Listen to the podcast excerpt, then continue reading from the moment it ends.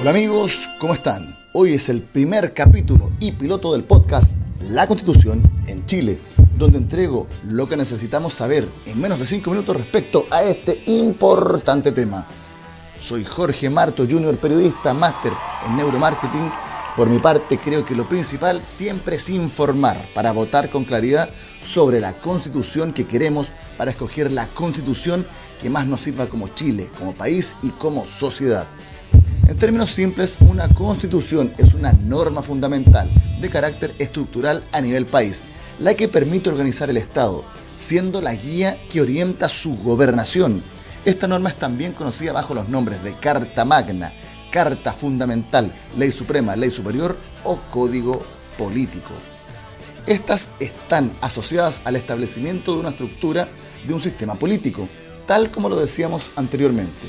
Una constitución establece un sistema de gobierno, define los poderes y funciones de sus instituciones, provee límites a su operación y, muy importante, regula la relación o las relaciones entre las instituciones y los ciudadanos. Vaya que hemos tenido constituciones, 10. Dos no han llegado a buen puerto, pero sí hemos tenido 10. La diferencia es que estas últimas pretenden ser realizadas por las personas, lo que también le da un tema de democratización a esta constitución. Las primeras, la de la patria vieja, de los años 1811, 1812 y 1814, estaba el apogeo de la independencia de España. Fueron muy precarias, con muy pocos artículos. Luego vienen las de la patria nueva, 1818 y 1822.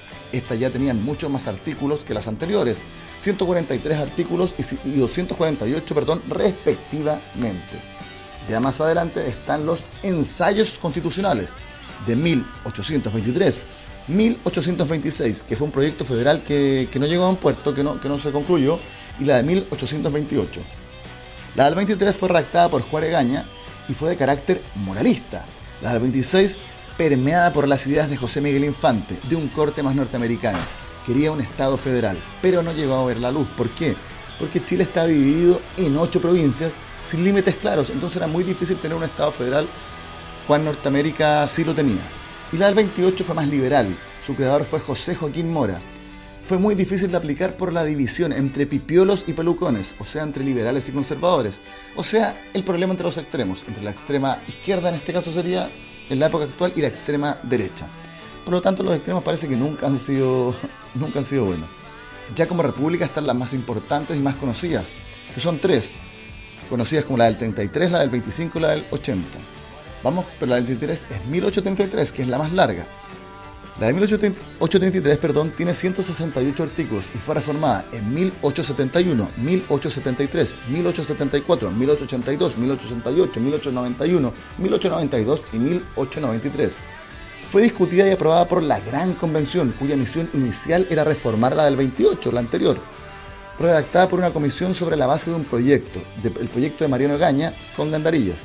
Fue aprobada y promulgada el 25 de mayo de 1833. Es el texto constitucional de vigencia más prolongado en la historia de Chile y solo fue reemplazado por la del 25, la de 1925. Justamente esta, la de 1925, tiene 110 artículos y también fue reformada el año 43, 57, 59, 63, 67, 69, 70 y 71, ya en el gobierno de la Unidad Popular. Sus autores intelectuales fueron Arturo Alessandri y José Massa. Para esto, para crearla, se convocó una comisión consultiva para informar lo relativo al procedimiento de reforma. Primero se iba a hacer una reforma de la anterior, de la del 33. Pero a partir de eso se formaron dos subcomisiones, una de las cuales preparó el proyecto ya de una constitución nueva, presidida por Alessandri con la participación de Massa, ambos nombrados anteriormente. Fue redactado obviamente sobre el texto que, escribió Massa, fue aprobada en el plebiscito del 30 de agosto de 1925 con una altísima abstención y promulgada el 18 de septiembre del mismo año. Entró en vigencia el 18 de octubre y el 25 también del mismo año.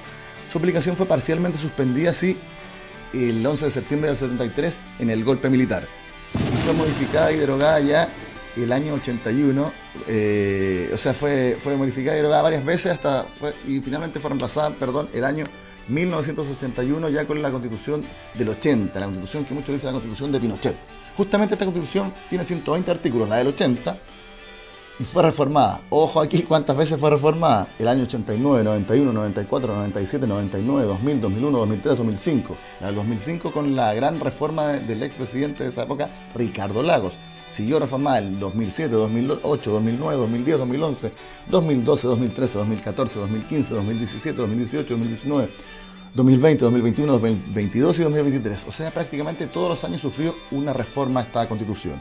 En su redacción, todos los años de, democracia me refiero, en su redacción intervinieron una comisión de estudios presidida por Enrique Ortúzar, Comisión Ortúzar, el Consejo de Estado, donde ocupa una importante participación del expresidente Jorge Alessandri, que fue el presidente del Consejo, y también la Junta de Gobierno, que, ellos al final definían todo en, la dictadura. El texto fue aprobado en un plebiscito celebrado el 11 de septiembre de 1980 y entró en vigencia el 11 de marzo de 1981.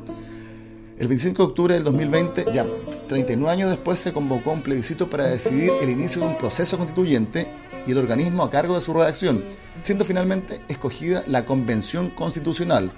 En sus funciones estuvo entre el año 2021 y 2022 y la propuesta de constitución fue sometida al plebiscito el 4 de septiembre del año pasado, todos o muchos recordamos eso, y fue rechazada por una amplia mayoría. ¿Qué elementos comunes tenemos en la constitución? Se busca un Estado unitario, salvo la federal de 1826, que fue un ensayo que no, que no llegó a un puerto, todas tienen diversos grados de presidencialismo, están constituidas en diversos periodos históricos, por, por, lo, tanto están permeadas de, diferentes ideas, porque la constitución al final es, es como el marco regulador. Por lo tanto, yo creo humildemente que la constitución tiene que ser realizada por gente, por personas de todos los lados políticos, izquierda, derecha, centro principalmente, e ideas, para que todos se sientan representados y no se puede sobre representar un solo lado, como lo que pasó con el último proyecto que estaba muy cargado al lado izquierdo o anterior a lo mejor estaba muy cargado al lado derecho, entonces necesitamos algo que esté más, más ad hoc, más al centro para, pensando en la mayoría de los chilenos. ¿Por qué? Porque ¿qué buscamos al final? No, es lo mejor para algunos, sino lo mejor para, para todos, o sea, el bien común. ese término viene ya de la antigua Grecia, el bien común. Bueno, otro dato que a lo mejor puede ser en un próximo podcast, la elección a consejeros constitucionales próxima es el ah, 7 de mayo, o sea, en un par de meses más, y el Maule escoge 5. Y el plebiscito de salida de este proyecto es el 17 de diciembre de este año 2023. Nos vemos, abrazos, que estén bien. Chao, chao.